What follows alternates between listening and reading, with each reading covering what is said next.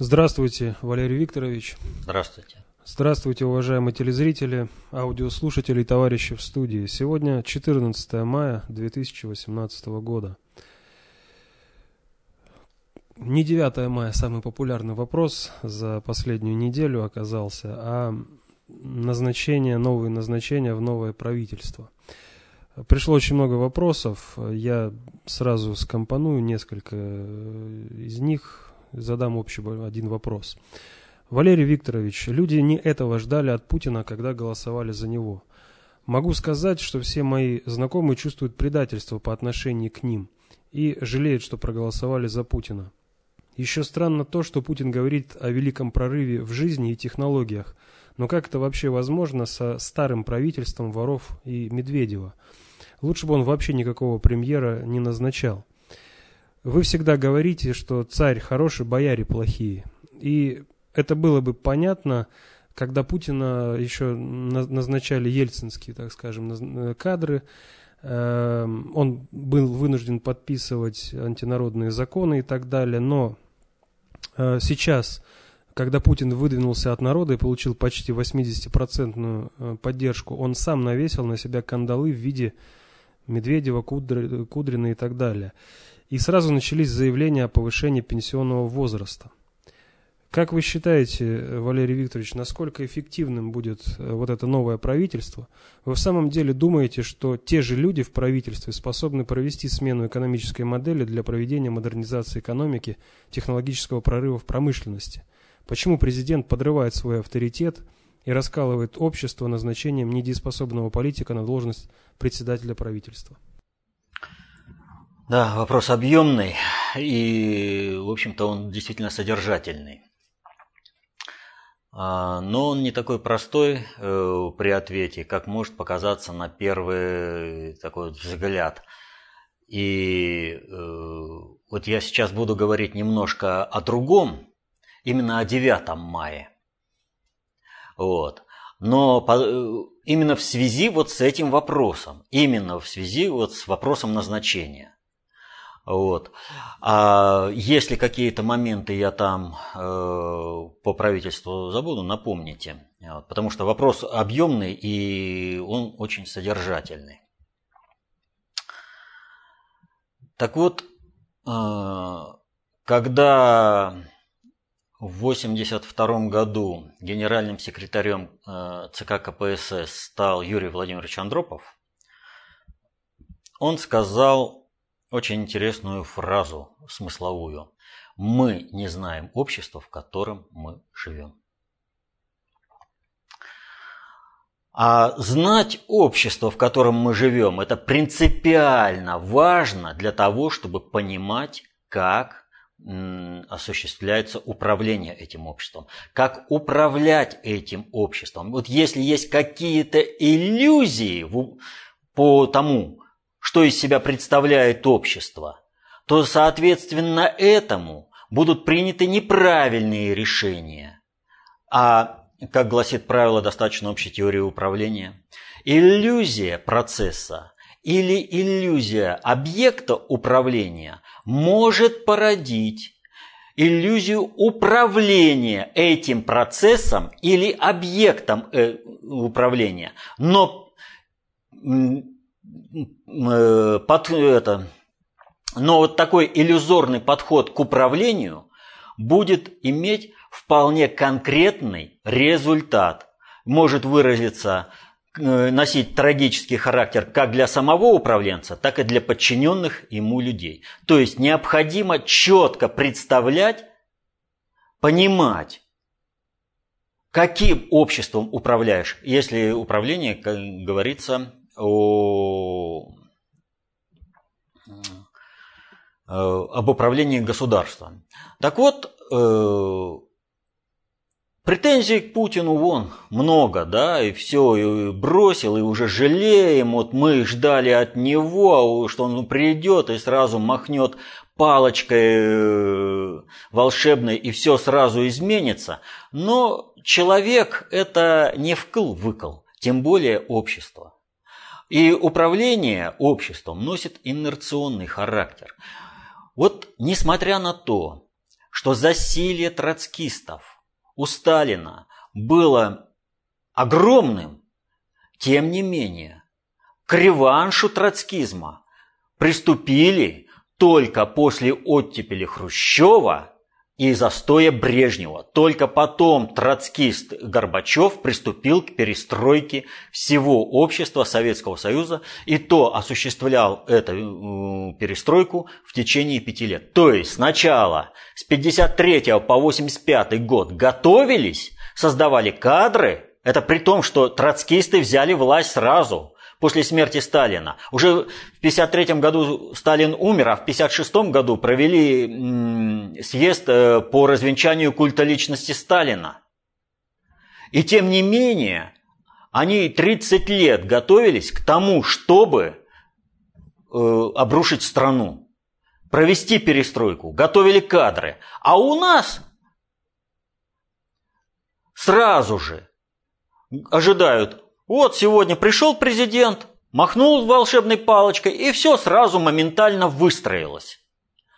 Я как-то уже говорил о том, что, да и не раз уже говорил о том, что когда приходится выбирать, то крайне короткая скамейка кадрового резерва. И если человек вознамерился э, управлять самостоятельно, то ему на эту скамейку кадрового резерва нужно еще посадить своих людей, прежде чем э, осуществлять. То есть э, возможность выбора э, конкретного управленца для назначения управлять его каким-то процессом крайне-крайне ограничена существующей системой управления. А в каких условиях мы, у нас проходит э, управление? Здесь мы про 9 мая должны по полной программе поговорить. Хотя это и не получится, но что-то надо все равно э, обозначить. Вот, э, потому что 9 мая э, для нас э, является вообще очень и очень существенной датой. Это не просто победа какой-то там одной из войн. То, что мы празднуем 9 мая, вызывает дикую ненависть, дикую злобу и у всего западного мира, и у всех прозападно настроенных людей в России и на постсоветском пространстве.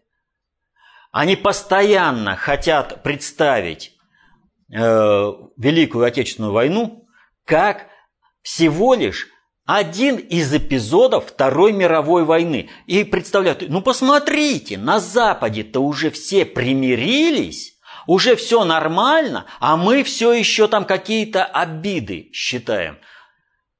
Вопрос в Великой Отечественной войны заключается в том, что в отличие от всей Второй мировой войны, Великая Отечественная война велась за право жить на планете Земля. По отношению к любой воюющей стороны не было целенаправленного геноцида по отношению ко всему населению. И только по отношению к населению России, Советского Союза, был акт геноцида населения вообще.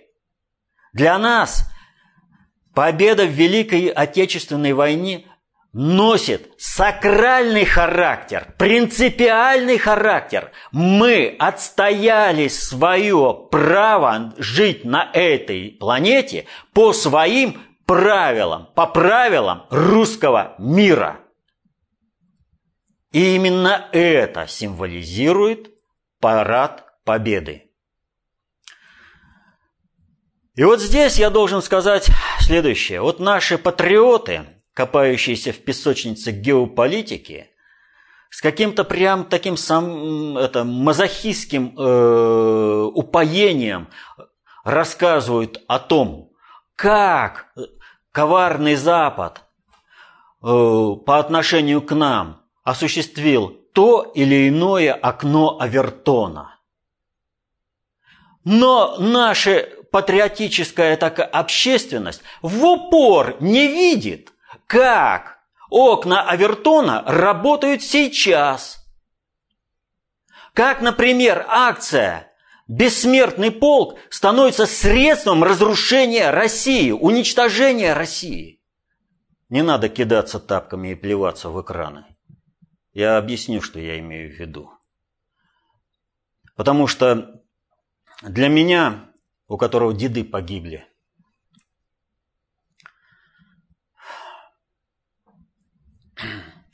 на войне, то паскудство, которое сейчас происходит, носит личностно оскорбительный характер, не говоря о том, что на полях холодной войны мы это должны отразить и как наши деды, которые завоевали право жить нам на этой планете, мы должны продолжить их дело и отстоять, но уже на полях холодной информационной войны. Каждый год я с большим удовольствием смотрел Парад Победы по телевизору. Парад Победы по телевизору смотреть это значительно было лучше всегда, чем его смотреть вживую, потому что вживую очень малое количество людей может посмотреть его качественно. Потому что есть определенные трибуны, и вот только с них можно хорошо посмотреть. А вот для всего остального населения парад Победы лучше смотреть было по телевизору. Но вот уже три года я не могу посмотреть парад Победы. Не могу я посмотреть парад, потому что парад победы по телевизору перестали показывать.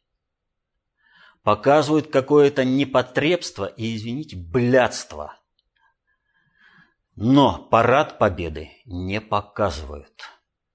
Идет измывательство над самим парадом. Показывают какую-то бесформенно прыгающую толпу, какие, какую-то суету перед построении, какие-то рваные крупные планы, но самого действа парада победы не показывают. Идет измывательство над русской военной боевой культурой. Любой парад является элементом этой военной боевой культуры. Шагистика в армии – это не просто так – когда идет строевая подготовка, формируется единый эгрегор боевого сотрудничества подразделения. Идет спайка, когда на энергетическом, информационном уровне организовывается взаимодействие боевого подразделения. Для накачки вот этого составляющей духоподъемным актом всегда являлся парад – Парад, который смотрит все население. Все население усиливает своей энергетикой вот этот воинский эгрегор. Вот эту русскую боевую составляющую. И вот для того, чтобы этого не было, парад победы перестали показывать в его целостности. И вот когда смотришь и понимаешь, что режиссеру, который показывает парад победы, идеологически близки парады, так называемые гей-парады пидорасов на Западе. Вот как он пытается опаскудить воинский парад. Когда смотришь парад победы, который транслирует последние три года, то понимаешь, что режиссеру, который показывает – вот этот парад, идеологически близок Киевский Майдан. Какая для него разница? Как дергаются и прыгают люди. Но на Майдане скакали под кричалку всей площадью. Э, кто не скачет, тот москаль, да? А здесь, понимаете, ну вот коробочками скачут и скачут, скачут и скачут. И все это непотребство, хорошо еще девушкам под юбки не залезли камерой. Люди возмущаются, люди все это видят. Но видят, что происходит. Окно Авертона, опускается армия, дискредитируется русская воинская боевая культура. В совокупности дискредитируется. чтобы не было накачки боевого эгрегора, чтобы люди сказали, а все, я не хочу парад смотреть по телевизору, потому что ну, я не вижу его. И есть такое уже, ну что я буду смотреть? Все равно ничего не показали, вот такие там нехорошие. А то, что это идеологическая диверсия. Диверсия против страны. Почему-то ни у кого не возникает мысли. А откуда этот режиссер взялся? Кто его в правительстве и в Кремле курирует? Кто его привел и не позволяет убрать, несмотря на всеобщее народное возмущение? Это состояние управления. То есть мы из года в год имеем на параде победы надругательство над воинской русской боевой культурой. Идет опускание нашей армии, идет измывательство над ней, оплевывание ее. И это вместо показа парада. И вот на параде что мы имеем? Мы имеем в виду то, что идет парад победы, а один из символов парада победы – мавзолей Ленина. Трибуна, с которой принимался парад победы, которому брошены были штандарты разгромленной армии интервентов, а, агрессоров, он стыдливо застроен фанерой. Более того, парад Победы начался и был проведен не только в 1945 году, но он был и 7 ноября 1941 года. Именно это стало идеологическим переломным моментом. Москву не сдали, и в осажденной Москве прошел парад, традиционный парад. С этого парада уходили на фронт, и там побеждали. И отстояли Москву. Он дважды символ победы. Мавзолей. И он закрыт. А что это означает? А это означает только одно. Баланс сил в управлении таков, что антинародные, антирусские силы не позволяют открыть символы победы. И они запустили окно Авертона для того, чтобы выхолостить русский боевой дух, выхолостить патриотизм. А ведь при наличии статьи, запрещающей государственную идеологию, победа в Великой Отечественной войне является государственной идеологией. Патриотизм является государственной идеологией. И вот чтобы вот это, эту энергию масс выпустить в свисток – Вот так показывают парад. И вот в этом отношении мы не только символ победы Кремль не открыли, не только верховный главнокомандующий не принимает парад с этой величайшей трибуны, но и парад-то не показывают. Но еще хуже дело обстоит с бессмертным полком. Это действительно общенародная акция, идущая из глубин народа, показывающая связь времен, погибших за наше право жить на этой планете, наших дедов и отцов, и мы, которые являемся продолжателями их святого дела, войну за наше Отечество. Но являемся ли мы такими продолжателями? И здесь нужно сказать пару слов о государственном флаге. Всегда на протяжении всей истории России государственным флагом являлся красный стяг. Менялся дизайн этого флага. Менялась э, э, как бы процедура его представления. Вот. Но флаг всегда оставался красным. Впервые вот этот триколор, который мы имеем, появился при Алексее Михайловиче Тишайшем, э, при отце Петра Первого. Для того, чтобы нам навязать флаг криптоколониальный, а здесь нужно иметь в виду, что вот у глобального предиктора есть два крыла. А, Атлантическое и э, евроазиатское, евразийцы. Атлантическое, оно, это по-крупному, очень такими крупными мазками. А, оно символизируется флагом Голландии. Э, это цвета бело, красный и синий. Ну, это я в, в порядке российского флага. Ой, наоборот. Вот. Бело-сине-красный у российского флага. Но неважно. Вот эти вот три цвета, они э, символизируют э, подконтрольность определенному клану. Так было в Средневековье. Так было э, еще к XIX веку, когда формировались новые государства типа Бельгии и Румынии. Вот. Поэтому, когда Францию в XVIII веке, в 18 веке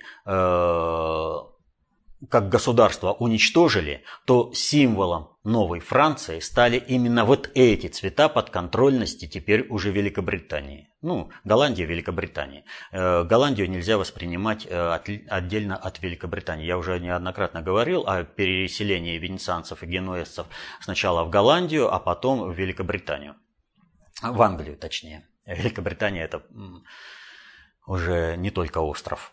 А, так вот, э, для того, чтобы навязать нам этот флаг, чтобы мы стали криптоколонией, потребовалось свержение династии Рюриковичей и приведение голландцами к власти через смуту э, династии Романовых. Но красный флаг так и остался государственным, несмотря на все попытки внедрить э, триколор.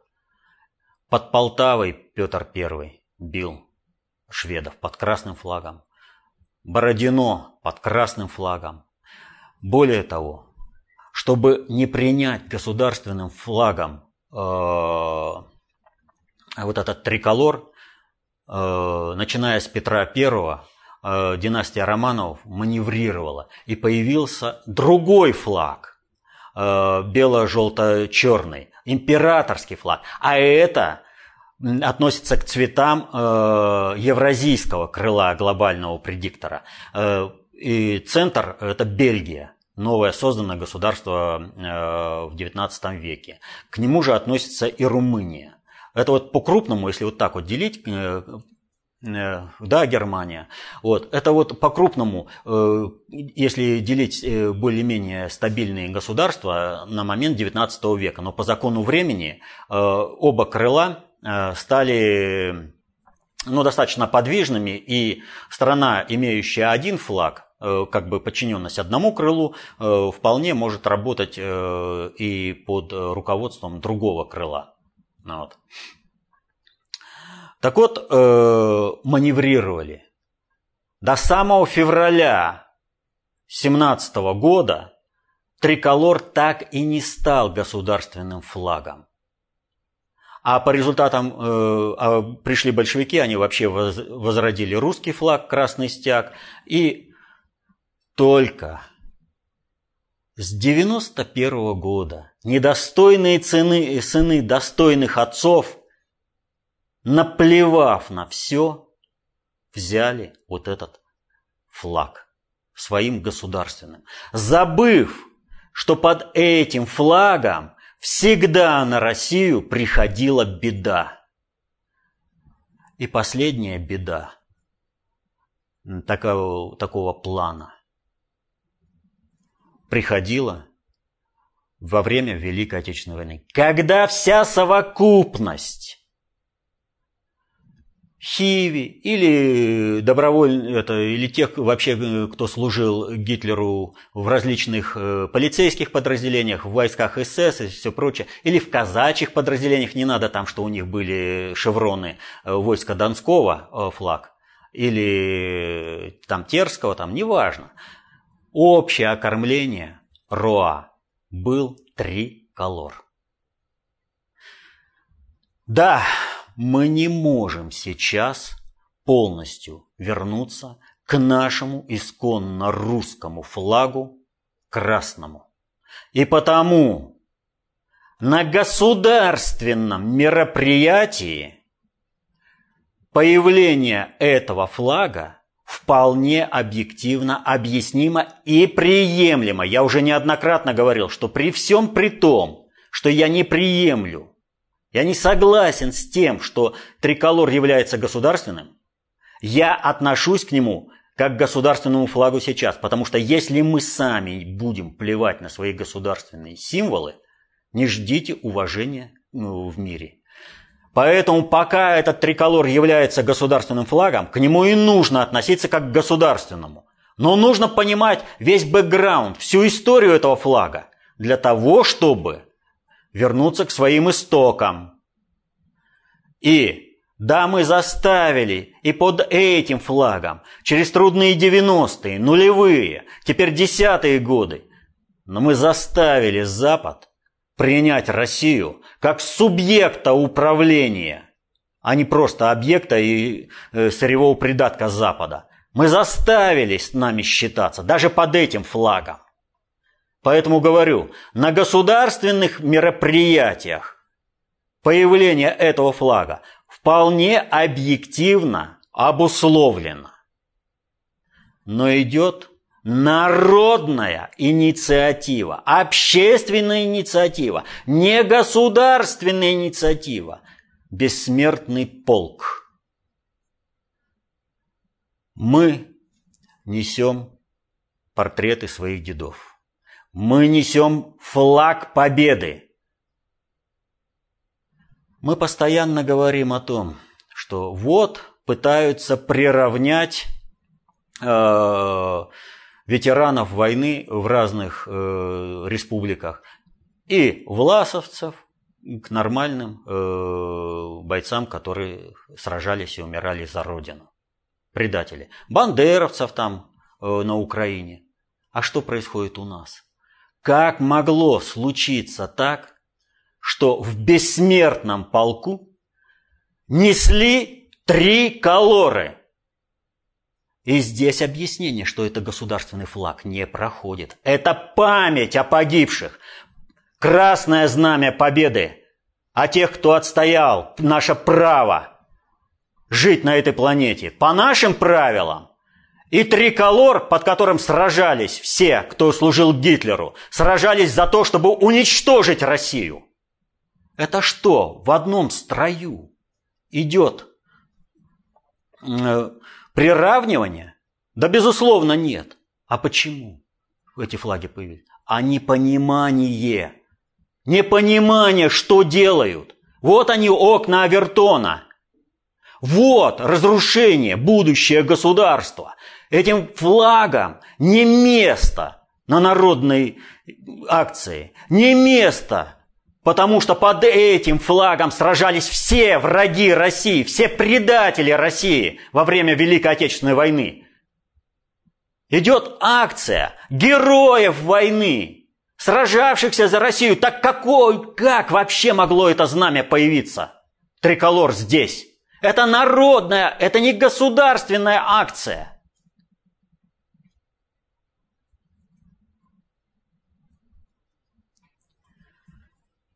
И вот когда у нас нет понимания даже вот таких простейших вещей, мы требуем от Путина. Вот вынь да положь. А вот сделай ты нам красиво.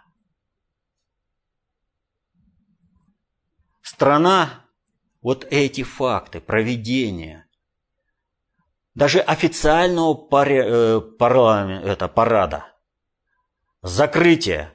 Символа победы, наличие триколора, под которым сражались все враги России против России всегда,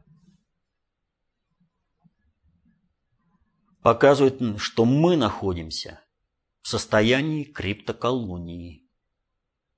Хотим мы того или нет, но вся вот эта послесталинская совет, партийно-советская номенклатура так хотела влиться в Запад, что она очень многие механизмы управления отдала на управление со стороны надгосударственного управления, будь то это в лице страновой элиты США, это подпиндосники, либо же глобального предиктора.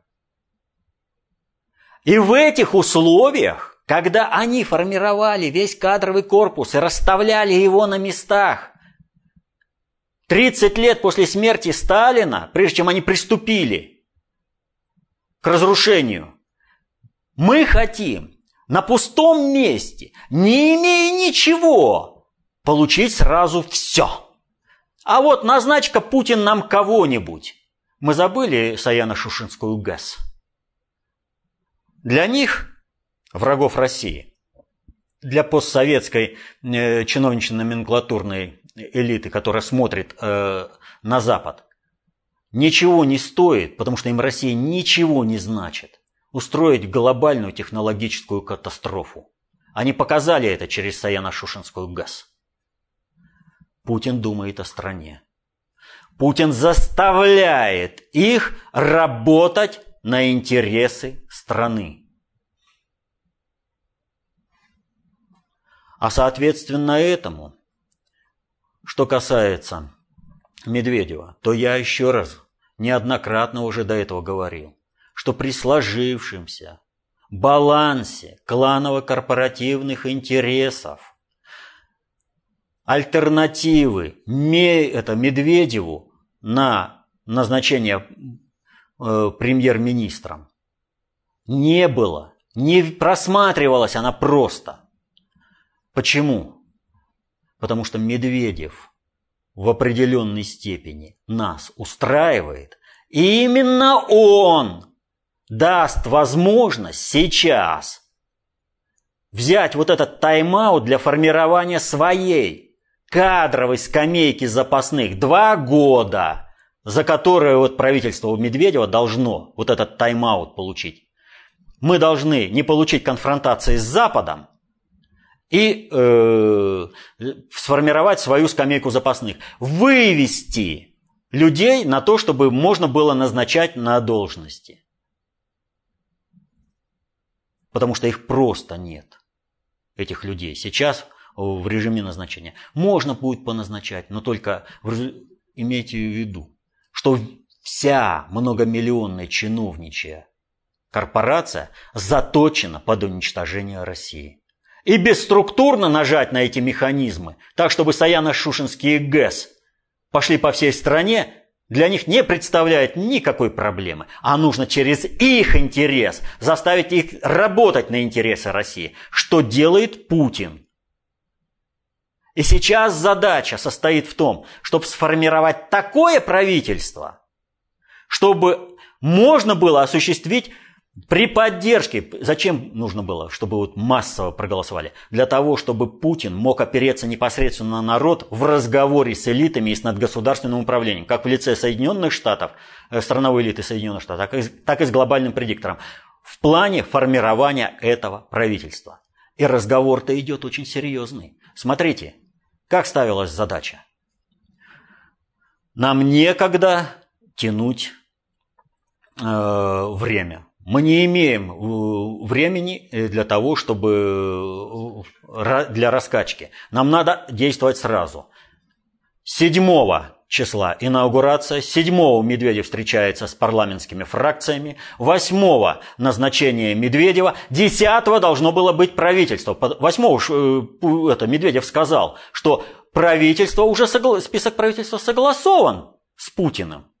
А почему тогда только 18 будут обсуждения этого согласования этого списка?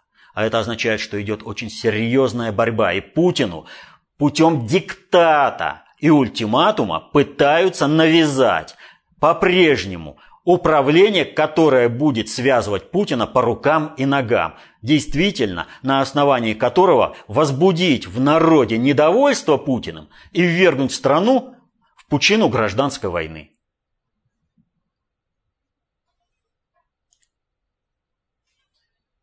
Ну, вот как раз товарищи интересует э, особенно назначение Мутко, Силуанова и Кудрина, на, э, который, предполагает, который предполагает возглавить счетную палату. И вот здесь вот мы снова выходим. Во-первых, вот что касается Силуанова, Мутко и все прочее, вот здесь ситуация какая. Когда Медведев э, встречался с фракциями, он что сказал конкретно? Я, говорит, не знаю, э, что, какой кадровый состав имеет в виду, это предполагает Путин. Но мое видение вот такое. И он огласил, это видение, это ультиматум Путину со стороны кланово-корпоративных группировок, это определенный консенсус. И Путин его не принял этот ультиматум, что показывает э, то, что 10 э, мая правительство не было назначено. Что касается э, Силуанова, то этому человеку э, впору сидеть рядом с Уликаевым, а не быть назначаемым э, премьер-министром. Что касается Мутко, вот ну, как так, вот везде там такой человек, вот то не справился, здесь у него, за... и над ним все смеются не понимается главное. Вот элите глубоко фиолетово, что думает народ, который они считают быдлом, о том или ином э, политике. Вот Мутко нужно сравнить э, не с, э, с каким-то там заштатным э, министром, а нужно сравнить с премьер-министром Великобритании Терезой Мэй, с министром иностранных дел э, Великобритании Борисом Джонсоном, ведь они тоже клоуны. А почему вот такого клоуна назначают? А вот смотрите, человек преданно и искренне доказал своей кланово-корпоративной группировке, что ради интересов кланово-корпоративной группировки он в ничто ставит собственное реноме как к нему кто-то будет относиться, смеяться или не смеяться. Но поставленную задачу кланово-корпоративной группировки он выполнит, несмотря ни на что. И такая преданность в кланово-корпоративных группировках цели, ценится очень э, серьезно. И поэтому им, э, тому же Медведеву, да вообще по барабану, э, что там думает народ о том же Мутко. Он сделал, что Россию опустили – на чемпионате, на Олимпиаде? Сделал. Он же все к этому сделал. Он выполнил задачу кланово-корпоративной группировки, которая ищет контакта с Западом, как служить, как им э, перед ними э, станцевать. Выполнил. Значит, он достоин продолжения. Он дальше эффективно будет справляться с поставленными задачами. Это вы думаете, что его ставят на одни задачи. Но когда назначают людей, ставят э, задачи другие. И вот э, у нас опять же э, у широких слоев населения есть ошибочное мнение, что понятия добра и зла могут быть Вернее, они являются одинаковыми для всех. Вот что там в правительстве не понимают, что ли, что народу жить не на что, что народ загибается, что идет геноцид народа. Святая простота. Да у, у этого правительства цель является, чтобы народу не было на что жить и э, чтобы народ э, сокращался. Это Путин работает на то, чтобы э, шло, шло природа это, народонаселение, возрастало. Это Путин уводит страну от русского креста. Ведь когда э, в 90-е годы состоялся этот русский крест – Э, когда смертность превысила рождаемость, на России поставили крест. Все, больше не будет. Это пустое поле. Будем делить. Народ сам дальше вымрет. Это Путин работает на то, чтобы население осталось. Народ остался. Чтобы он э, его это, численность возрастала, чтобы он владел теми богатствами, которые ему по праву принадлежат. А для таких, как Медведев, народ это вот поставил Запад задачу геноцидить русский народ. И все, пожалуйста, денег нет, мы вам не даем это самое. Ну вы держитесь. Или еще хуже, деньги есть, но вам не дадим. Цели управления разные. А они думают, что в правительстве там, значит, думают только о благе народа. Никогда они не думали. Они только и думают, как перед Западом выслужиться. И в этом конфликт между Путиным и всей властной корпоративной группировкой э, страны. Путин просто показывает этой властной корпоративной группировке, разным кланово-корпоративным э, группировкам, э, их союзу, что их ждет, если они вот так безоглядно будут служить Западу. Что они Западу не нужны, что следом за народом не будет и их. И на основе этого он заставляет вот эту так называемую элиту России работать на интересы России. Но прежде чем кого-то заставить, пришлось по этому человеку определенное время собирать что называется, компромат, чтобы его давить этим компроматом и чтобы он работал под давлением этого компромата на Россию. А что нужно клановой корпоративной группировке? О, мы одного спишем, надо народ-то подкинуть. Он же ворюга, а его не садят.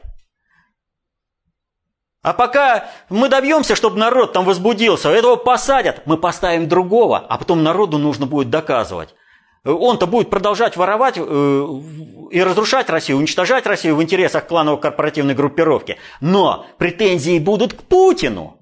Это пока это, как э, эти элитарии относятся к народу, к быдло разберется, что это такой же, как э, того, которого убрали. А мы все стрелочки переведем на Путина, и вот толпа побежала, а вот мы теперь жалеем, что за Путина проголосовали.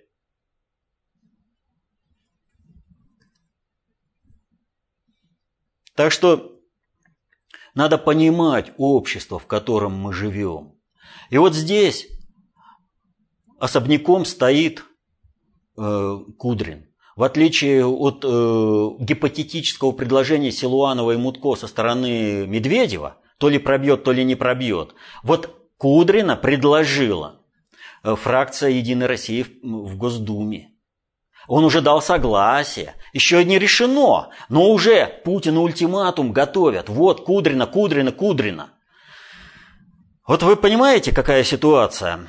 Я понимаю, что, к сожалению, как минимум в этом правительстве, как минимум в этом правительстве, посты министра финансов и э, руководителя счетной палаты – это не юрисдикция государственного управления России.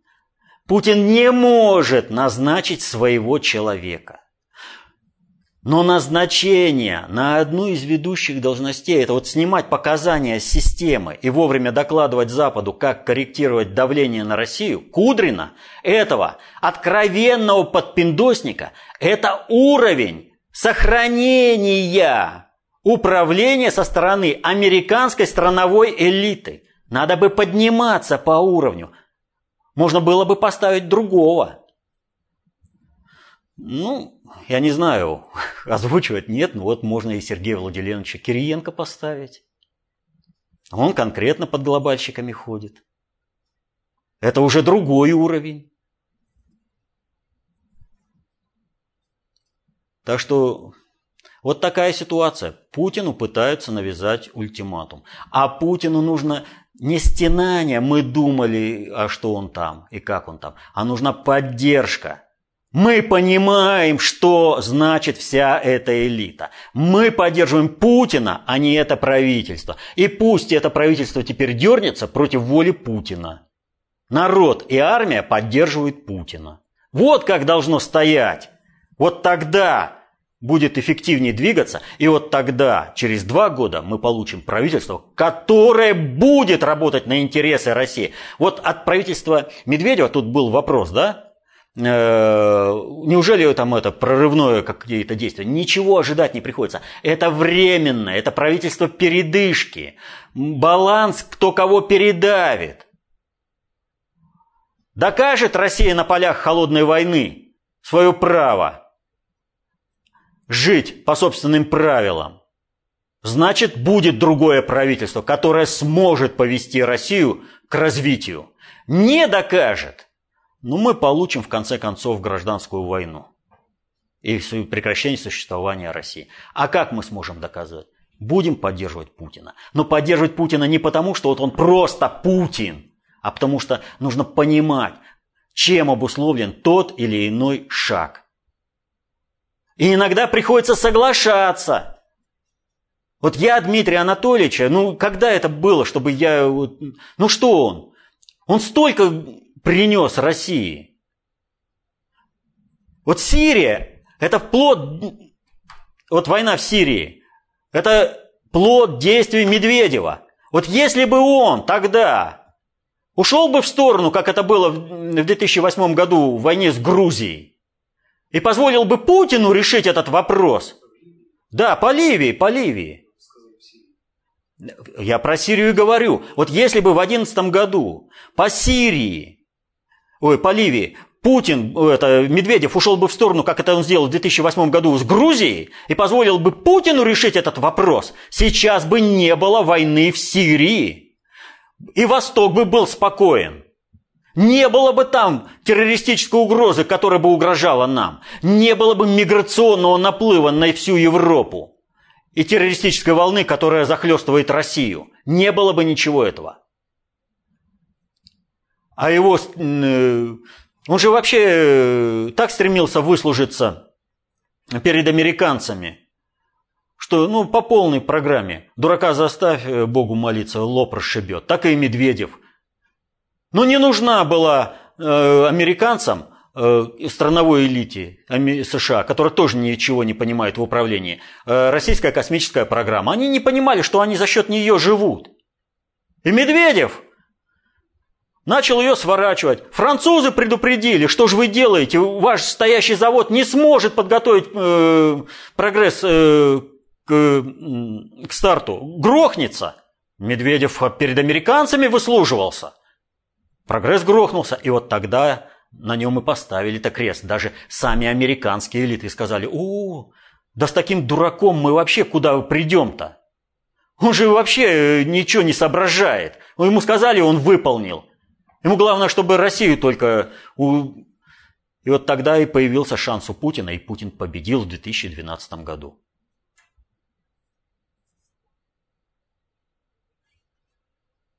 Следующий вопрос. Вас, Валерий Викторович, просят прокомментировать ситуацию, складывающуюся сейчас вокруг Ирана. Что там происходит? Имеется в виду ядерная программа? Да, то, что Соединенные Штаты выходят из ядерной сделки. Ну, а, в общем-то, ничего непрогнозируемого не происходит или ничего неожиданного не происходит. Все идет по плану. И вообще это не столько по Ирану, сколько по Э, Кореи. Вот представьте себе ситуацию. Э, Соединенные Штаты выходят из сделки не потому, что Иран не выполняет условия сделки, а выходит потому, что перестали устраивать условия сделки. Ну тогда вот подписало э, правительство, руководство Соединенных Штатов эту сделку, а сейчас она не устраивает. И что мы имеем? А мы имеем. Сейчас в Сингапуре должна состояться встреча с э, Трампа с Ким Чен Ином. И говорят, ты откажись от ядерного оружия, мы тебе там гарантируем. Какой вес имеют теперь американские гарантии? Ну что значит американское слово теперь в международной деятельности? Ничего. Вот абсолютно ничего. Соответственно, такое поведение э, будет и на встрече Ким Чен Ына и Трампа.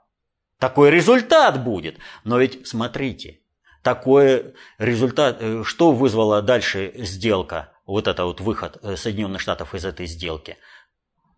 Франция, Германия, Великобритания, Китай и Россия, другие участники этой сделки сказали «нет». Мы такой подход не приемлем. Почему? Потому что всем этим странам нужно еще заботиться об, о своем авторитете, о своем реноме во внешнем мире, чтобы слово что-то значило. У каждой страны там э, разные интересы и э, разные цели. Но все работают на одну цель. Куда полетел э, министр иностранных дел Ирана сразу после того, как Трамп сказал, все, мы сделку завершаем? Нет, он не в Москву полетел, он полетел в Китай и только потом в Москву. То есть Соединенные Штаты целенаправленно выходят из сферы надгосударственного управления процессами в мире. То есть закрывается, уходят. И эту позицию сдает новому центру концентрации управления Атлантического блока Китаю. Процесс идет, э, что называется, э, без сучка, без задоринки. Все идет своим чередом. Но мало того, что вот израильская сделка, э, израильская сделка, иранская сделка, э, они тут вышли. Ведь все помнят э, заявление Трампа о том, что мы переносим посольство в Иерусалим. Когда переносят, как переносят, непонятно. И когда перенесут, непонятно. Но процедуру торжественного открытия нужно провести сейчас. Как будто вот резонанса негативного по отношению к Соединенным Штатам на Ближнем Востоке и в Азии мало. Нужно еще больше напрячь отношения с этим. Еще больше Соединенные Штаты вывести из, из надгосударственного управления в этом регионе. Все идет по плану. Трамп пришел к тому, чтобы перестроить Соединенные Штаты. Он это и осуществляет, устойчиво это осуществляет. И здесь вот, э, вот некоторые у нас говорят, вот, мы там на Трампа надеялись или чего-то, там мы поддерживали, там надеялись, что вот он там победит, там, и ищут какие-то э, там оправдания, как теперь объяснить поведение Трампа. Но Трамп был занаряжен именно вот на это, ну мы же с самого начала об этом говорили. Ну ничего неожиданного, вообще ничего неожиданного не происходит. Все идет э, по заранее намеченному плану. И, не, и никогда Трамп не был э, хоть сколько-нибудь ориентирован на дружбу с Россией. Это просто корыстный коммерческий интерес, взаимодействие двух систем. И э, не то, что вот Трамп торгаш там управляет, ничего подобного. Трамп нормальный управленец государственного уровня.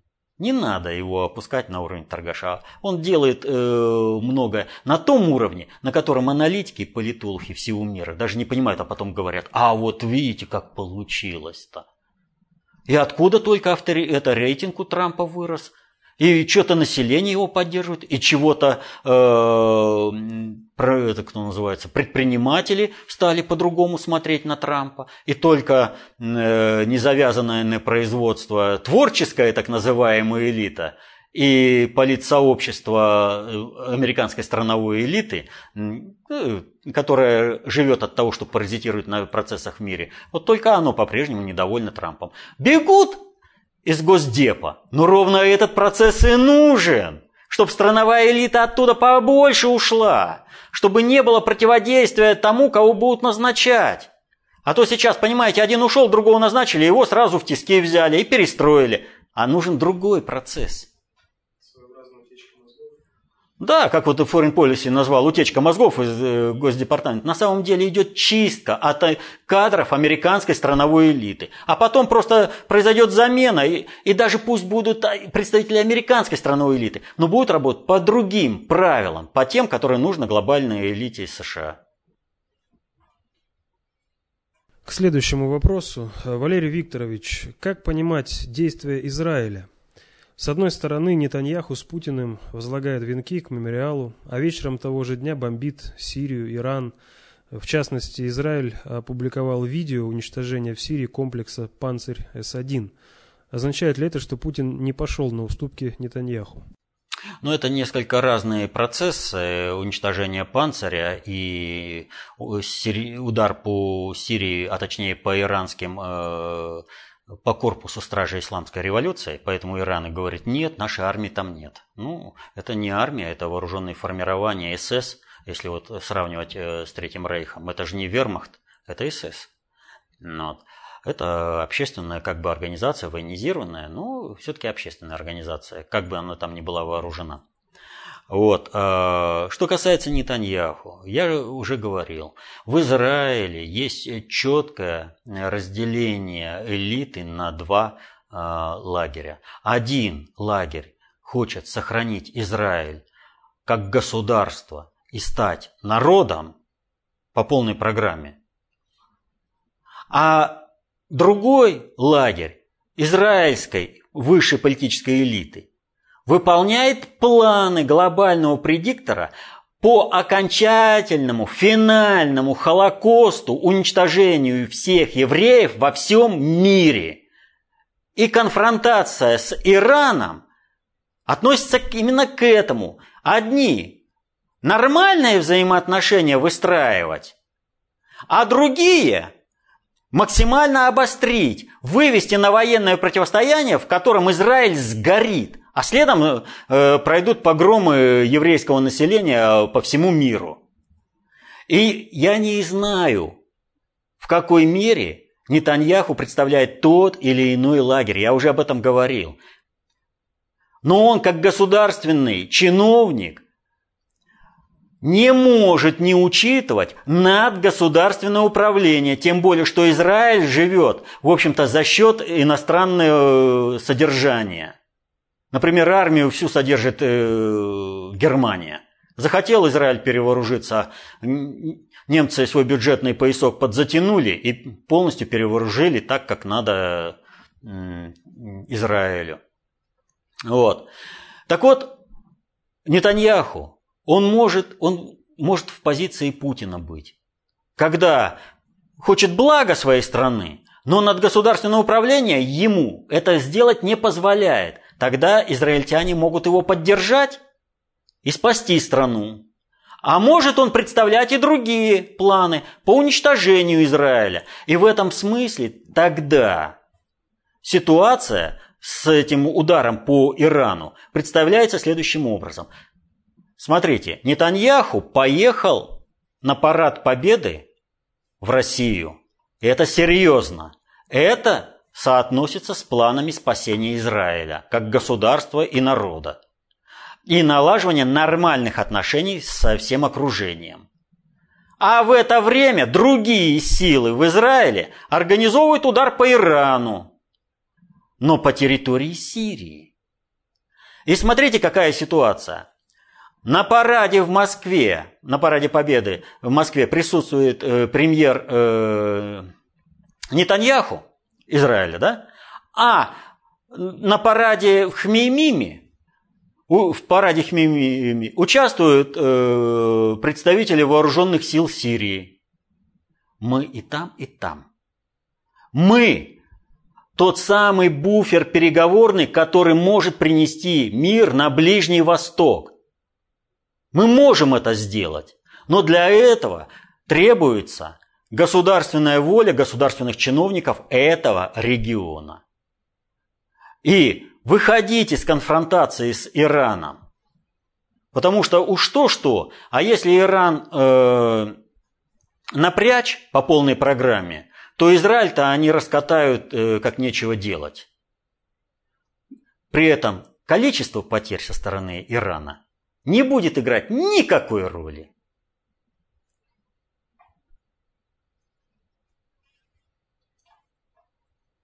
Далее вопрос. Э, Валерий Викторович, проясните так называемый финт Путина с поздравлением кровавого клоуна-подпиндосника Пашиняна с избранием премьер-министром Армении. России что, одного кровавого клоуна-подпиндосника Порошенко, приведенного толпой, мало? Зачем э, нужно было признавать? Пиндосы будут в соседних республиках Майданы устраивать, а Россия будет и дальше признавать толпарей у власти? Ну, здесь э, приведенный пример некорректный. Вот неважно, какой он там, кровавый клоун, не кровавый клоун, клоун или вообще, это наша э, общественная позиция, это наше мнение, это взгляд со стороны наш. Но Путин президент страны. Пашинян законным образом, чего не скажешь о Порошенко, не в результате госпереворота, а законным образом его избрал парламент Армении, назначен премьер-министром. Да пусть он какой угодно будет. Он представляет страну. Как он представляет страну? Это дело уже этой страны, которая его. Это Пашинян там в лицо плюнул людям. Но разве армянская элита не плюнула в лицо армянам простым? Ведь смотрите, какая ситуация. Да, есть государственное управление, да, есть давление, но не начали толкать Пашиняна. Э, Пашинян ведет к войне. Но правящая партия, э, без которой вообще бы Пашинян не стал премьером, могла бы просто просаботировать э, еще два э, тура назначения премьер-министра. И все, и вышли бы на новые парламентские выборы, и Пашинян бы просто опять бы пролетел. Улица, какая бы она многочисленная ни была, не смогла бы Пашиняну дать то необходимое количество голосов, которое бы привело его к власти. А люди, которые работают и живут в Армении, которые думают о будущем Армении, за Пашиняна бы не проголосовали. Соответственно этому, все, кто проголосовал за Пашиняна, они просто предали интересы народа ради своих корыстных интересов. Но это судьба и выбор армянского народа. Всего, потому что их элита – это их элита. Так же, как наша псевдоэлита – это наша псевдоэлита. Мы вынуждены считаться с этим государственным управлением. И у них точно такая же ситуация. Последствия будут их. Вот не смогли остановить улицу, значит, пожинайте эти плоды. И сейчас Армения будет очень сильно болеть. Очень сильно болеть. И вот посмотрите, как все было сдублировано. Э, события в Армении. И тут события в Тбилиси начинаются. То, значит, э, сначала э, оскорбили президента страны в парламенте, когда он захотел ответить на оскорбление содержательно, ему сказали, ты выслушал, что тебе сказали, вот и сиди, молчи в тряпочку. Ну, тогда я пошел, а это неуважение к парламенту. То есть Сразу на таком законодательном уровне готовился правительственный кризис. А потом, после этого, вышли молодые люди в Тбилиси. Против чего это самое протестовали? Против того, что полиция запрещает им колоться героином. А мы вот тут, понимаете, хотим героином колоться, а нам запрещают. Они, конечно, это выставили таким образом, вот мы тут отдыхали, это ночной бизнес, это ночные кафе, это там туристы, вы нарушаете своими рейдами. Им говорят, да мы не против вас, мы наркоторговцев, а они это невиновные люди.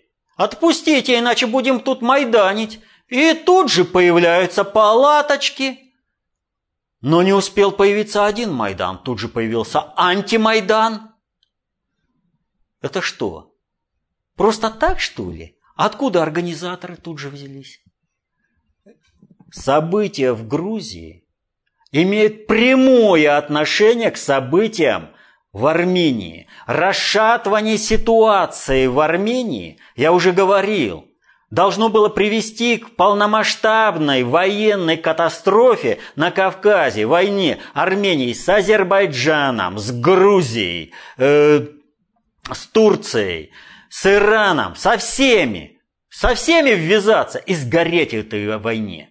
И Грузия должна была сгореть в этой войне, и Азербайджан к этому. Все, везде элементы, свои элементы, но везде к этому пожару все приготовлено.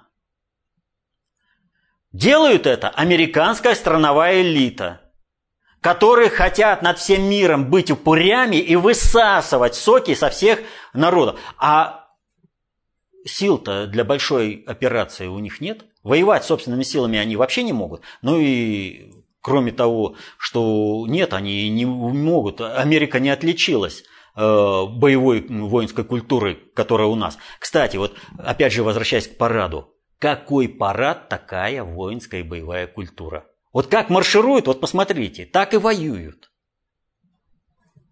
Вот.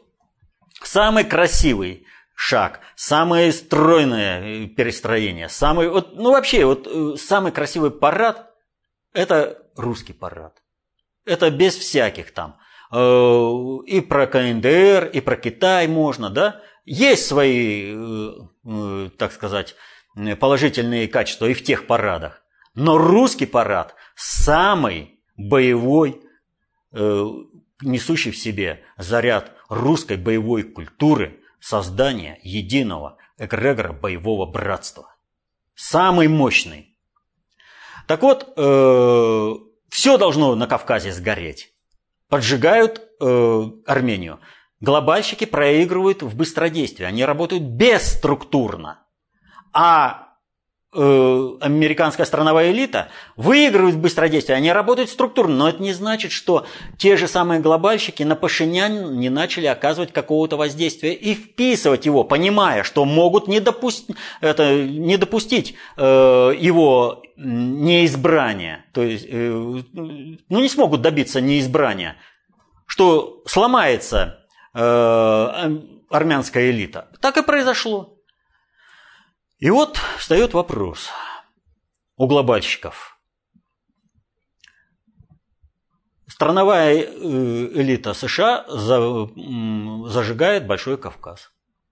А еще раз говорю, Армения особый, особое место в глобальных планах. Их еще начали осуществлять три тысячелетия назад. Это еще Карамеем уходит.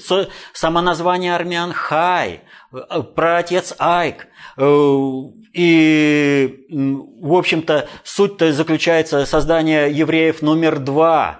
Через арамеев Армения создается. Вся история Армении жутко мифологизирована. Ее вообще переписывать всю надо. Там такие интереснейшие открытия будут у историков. Вот. Э, все это создавало... Три тысячи лет работали над проектом. И теперь американская страновая элита хочет в одночасье все сжечь Три тысячи лет назад уже планировали создание центра концентрации управления на территории Персии, Китая, э, создание этого центра э, религиозного в Эчмиадзине, ну, в смысле, в Армении, да? Вот. Для этого провели глобальный геноцид э, армян в 15 году армяне вообще это две этнические общности. По фенотипам э, прекрасно это видно. Вот. И чтобы одна общность не мешала другой, очистили, зацепив и вторую. Ну, за счет этого обеспечили армянскую диаспору в мире. То есть там много было таких вот глобальных мероприятий. Ну, вы представляете, что значит разжечь э, Первую мировую войну, в рамках которой провести геноцид армян? Миллион за неделю. Это ужас, просто ужас, что творили с людьми.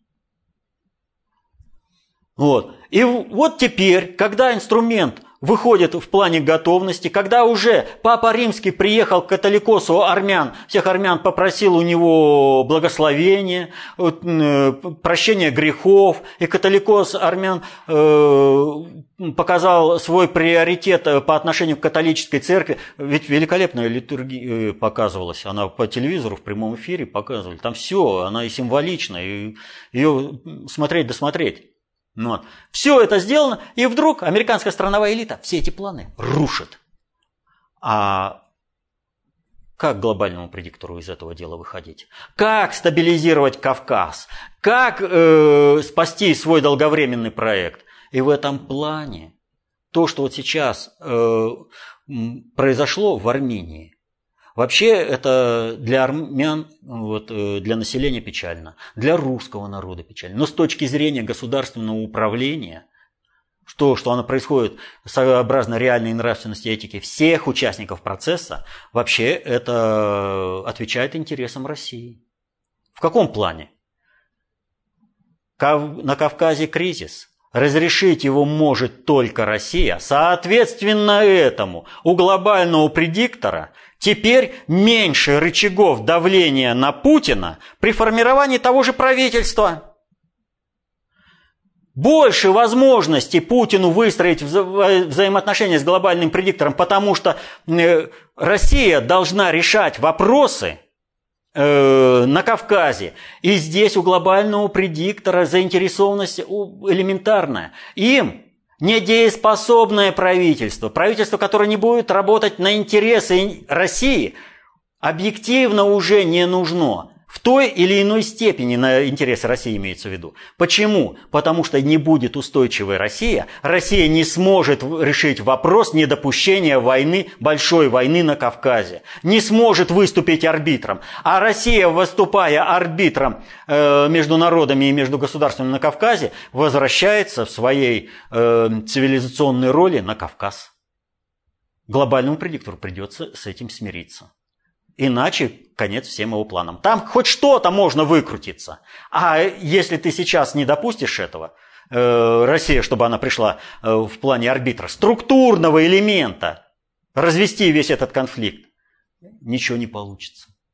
Вот такая ситуация. И поэтому, естественно, ну, ну клоун, вот Тереза Мэй, ну она вообще непонятно что. Э, клоун этот Борис Джонсон, но Сергей Викторович Лавров же встречается с ним. Ну это, ну, это официальный представитель страны легально ставший государственным руководителем. Вот мы не признали, вот как там не пытаются навязать, что мы признали э, Порошенко, мы не признавали его. Мы просто с ним работаем, поскольку он, он э, там, его банда осуществляет э, управление процессами на Украине. И мы вынуждены это делать. Нам же не нужно, чтобы там все ухнуло. Там все-таки еще четыре работающих атомных электростанции.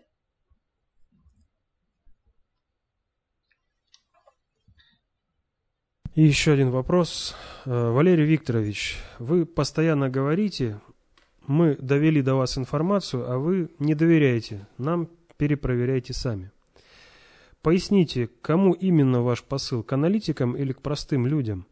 Ведь аналитики – ставленники разных кланов. А нам же этот мир чужд. Перепроверка возможна только через информацию, которую доводят до народа СМИ со своими корыстными интересами, находящиеся под полной зависимостью различных структур или, наоборот, без структурных сил – Слушая вас, многое вроде понятно, зачастую кажется, что вы выявляете для себя информацию с надструктурных площадок, как я понимаю.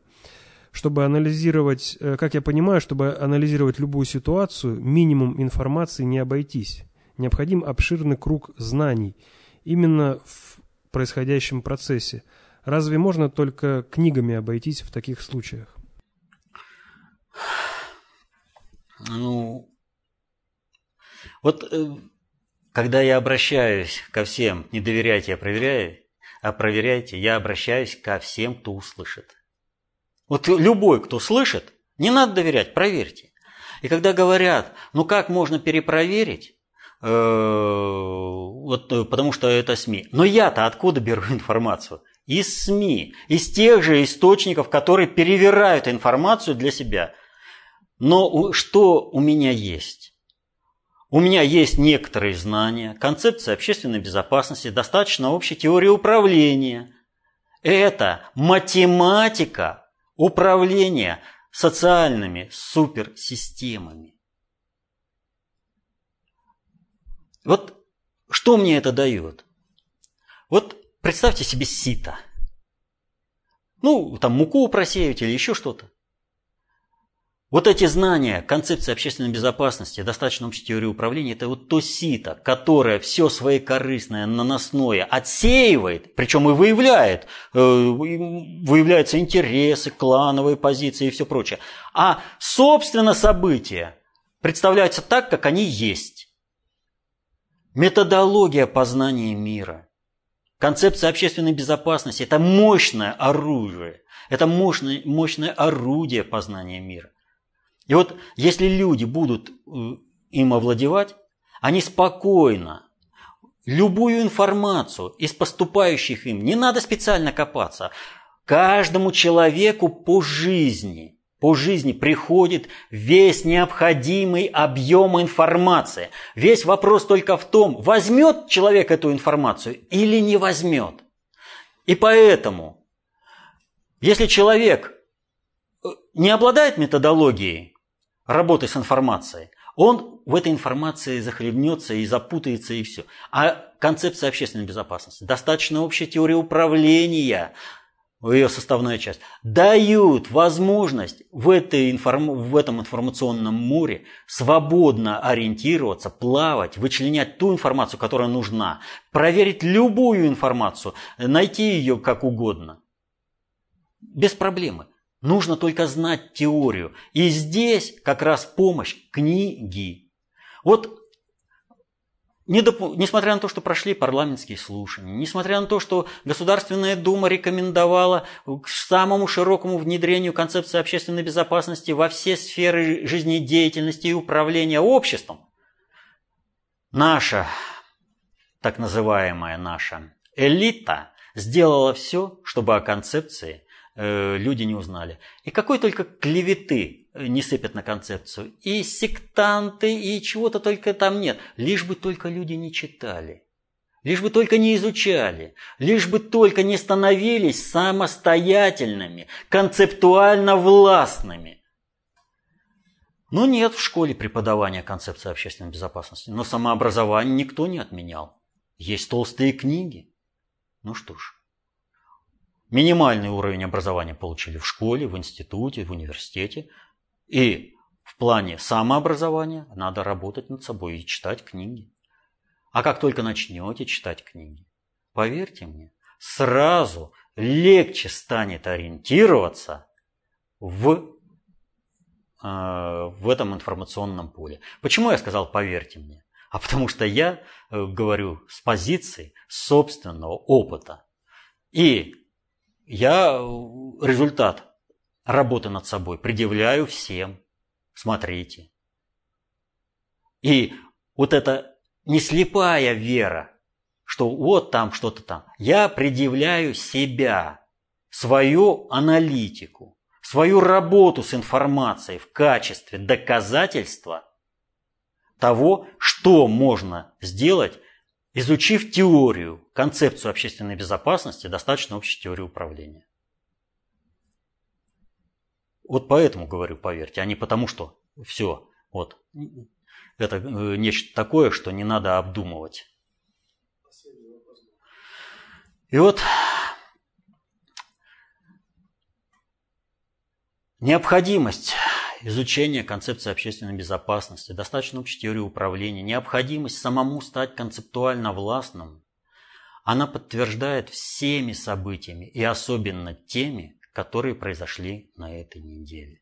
Ведь посмотрите, как надгосударственное управление, враги внутри России, враги России стараются испохабить святые для нас моменты, День Победы, русскую воинскую культуру, которая при... обеспечила то, что любой враг, который приходил к нам с мечом, от этого же меча и погибал. Память о наших предках, бессмертный полк, все стараются испохабить. Но люди-то, которые несли триколоры, разве они понимали, что они издеваются над памятью своих предков? А завтра что? Под триколорами понесут, понесут еще портреты Краснова, Шкурова, Власова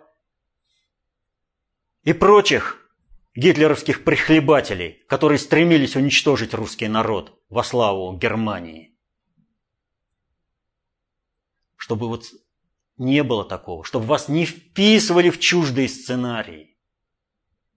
И нужно понимать, как проходят процессы управления в сложных социальных суперсистемах. Вы должны быть сами концептуально властными, чтобы иметь возможность защитить интересы свои и своей семьи. Помните, знание – власть. Берите эту власть в свои руки, читайте толстые книги внутреннего предиктора, становитесь концептуально властными. Повторюсь, защищайте интересы своей и своей семьи. Мирного неба вам над головой. Счастья. До следующих встреч.